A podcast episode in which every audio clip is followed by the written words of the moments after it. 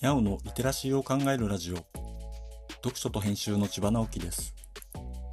このチャンネルでは読書と IT 時代の読み書きそろばんを中心に様々な話をしています。今回のタイトルは予測することがプログラミング。プログラミングが難しく感じる理由です。プログラミングは難しそう。と感じる一番の理由は、まだ起きていないことを想像する必要があるからではないかと思います。よく言いますよね。将棋が強い人は何千手も先を読むって。プロ棋士を見たら自分はああいう風にはなれないと思ってしまいますよね。プログラミングの基本は確かに似ているところがあってきるかもしれないことをたくさん想像する必要があります。でもそれは学習し、経験することでできるようになるものです。日常生活の中では誰でも可能性を考えながら暮らしています。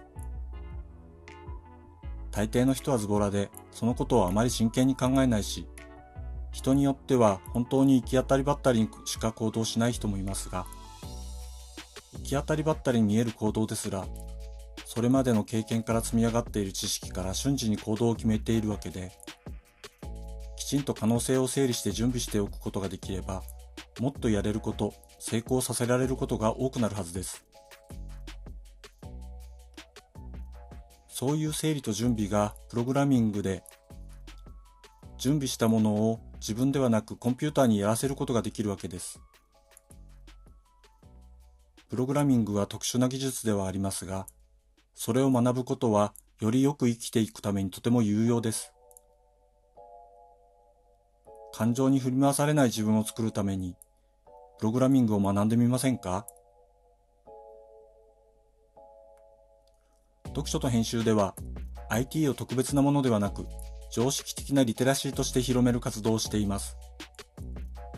詳しい内容については概要欄のリンクからまたは、読書と編集と検索して、猫がトップページに出てくるホームページをご覧ください。